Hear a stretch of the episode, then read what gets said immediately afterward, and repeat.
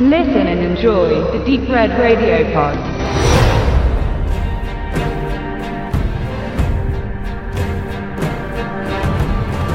Wenn man nicht mehr so recht weiß, wie man eine Geschichte fortsetzen möchte oder eine Pause braucht, um zu schauen, wohin ein Franchise sich entwickelt oder sich entwickeln könnte, dann ist das Prequel eine beliebte Abwechslung. Ohne auf das Original große Rücksicht nehmen zu müssen, kann man neue Figuren etablieren oder bereits bekannte implementieren. Ein Spin-off wäre in diesem Fall auch noch möglich, aber das hatte Battlestar Galactica bereits und das sogar in Kombination mit einem Prequel in der Schwesterserie Caprica.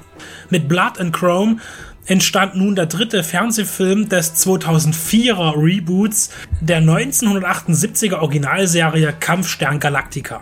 Im Gegensatz zu den TV-Filmen der späten 70er handelt es sich bei den aktuell abendfüllenden Produktionen nicht um Zusammenschnitte aus Serienepisoden, sondern man bemüht es sich, etwas Eigenständiges zu erzählen. Die Geschichte des Science-Fiction-Abenteuers ist fünf Jahre vor dem ersten Zylonenkrieg angesiedelt was der internen Timeline nach 1000 Jahre vor Lieutenant Starbucks und Captain Apollo von 1978 sein müsste, denn hier herrscht der Konflikt eben diese lange Zeit. Anspielungen auf die mittlerweile drei Serienzyklen sollten Fans und Liebhaber erkennen können, sofern es welche gibt. Mir als Außenstehenden, der lediglich den Pilotfilm des Originals angesehen hat, bleibt die Sicht auf solche Feinheiten verwehrt und es ist sicher schwer, auf einzelne Charaktere Bezug zu nehmen, die erst in einem Jahrtausend leben werden. Vermutlich darf man die alte und die neue Serie auch nicht vergleichen, da sie inhaltlich stark voneinander abweichen. Der Erzfeind der irdischen Rasse, die Zylonen, sind in den neueren Geschichten vom Menschen selbst erschaffen worden, wo sie früher unbekannte Aliens zu sein schienen. Den Verlust über die Kontrolle der Roboter nimmt auch Blood and Chrome eingangs kurz inhaltlich auf, allerdings ohne dies tiefer zu thematisieren.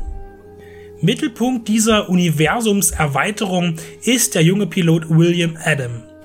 Frisch von der Flugschule wird er auf der Galactica eingesetzt. Ihm zum Ärgernis wird er jedoch nicht einer glorreichen Kampffliegerstaffel zugeteilt, sondern darf bedeutungslose Transporte übernehmen mit einem viel älteren und gern trunkenen Co-Piloten, der ihn nicht ernst nimmt, beginnt sein Dienst um die Verteidigung gegen die zylonischen Androiden. Eine dieser Transportgüter stellt sich alsbald als attraktive Frau heraus, die es zu chauffieren gilt. Kaum sind sie gestartet, gibt sie sich als Agentin mit Geheimauftrag zu erkennen und übernimmt die Führung der verdutzten Zweimann-Crew. Unter Streit und Zwietracht einigt man sich, ihren Anweisungen zu folgen, und was nun kommt, ist nicht nur todgefährlich, sondern auch verwirrend. Das Ziel des Auftrags bleibt im Dunkeln, bis William nach und nach Einzelheiten erfahren kann. Sein skeptischer Kollege wird dabei immer manischere Züge annehmen und die Mission gefährden. Welche Absichten wer in diesem intergalaktischen Katz-und-Maus-Spiel vertritt, ist der Kern des Skriptes. Man setzt nebenbei auf bekannte Designs, die Zylonen allerdings weichen von den bisherigen Modellen der Serie ab. Abgespeckter und drahtiger erinnern sie an das Exoskelett des T800. Es ist ihnen sogar vergönnt, Schmerzen zu empfinden, eine Angelegenheit, die man zum Ausbau der Roboter-Evolution hätte nutzen können. Der Spielfilm scheint an seiner Laufzeit zu kranken, denn viele Details und Ansätze werden angedeutet, aber aus Zeitgründen nicht erläutert.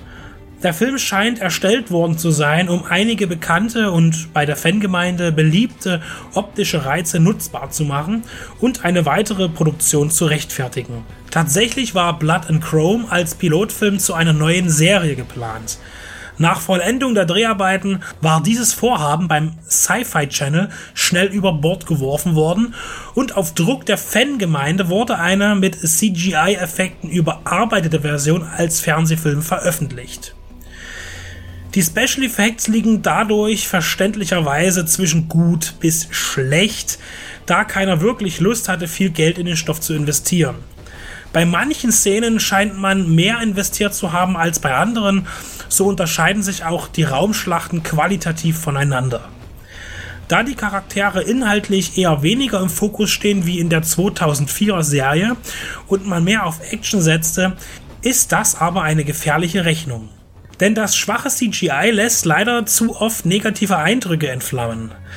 Regisseur Jones Pate ist mit dem Material zwar schon vertraut, er inszenierte und produzierte Episoden der Stammserie und des Spin-offs Caprica, kann aber in einem 90-minütig geschlossenen Rahmen nichts Wertvolles zum Franchise beitragen.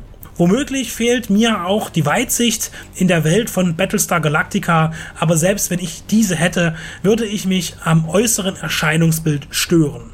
Da ich den Eindruck hatte, dass die Effekte in der Reboot-Serie besser ausgearbeitet waren. Die Geschichte jedenfalls kann nicht vom Hocker reißen oder anderweitig in Bewegung versetzen, höchstens vom Bildschirm weg.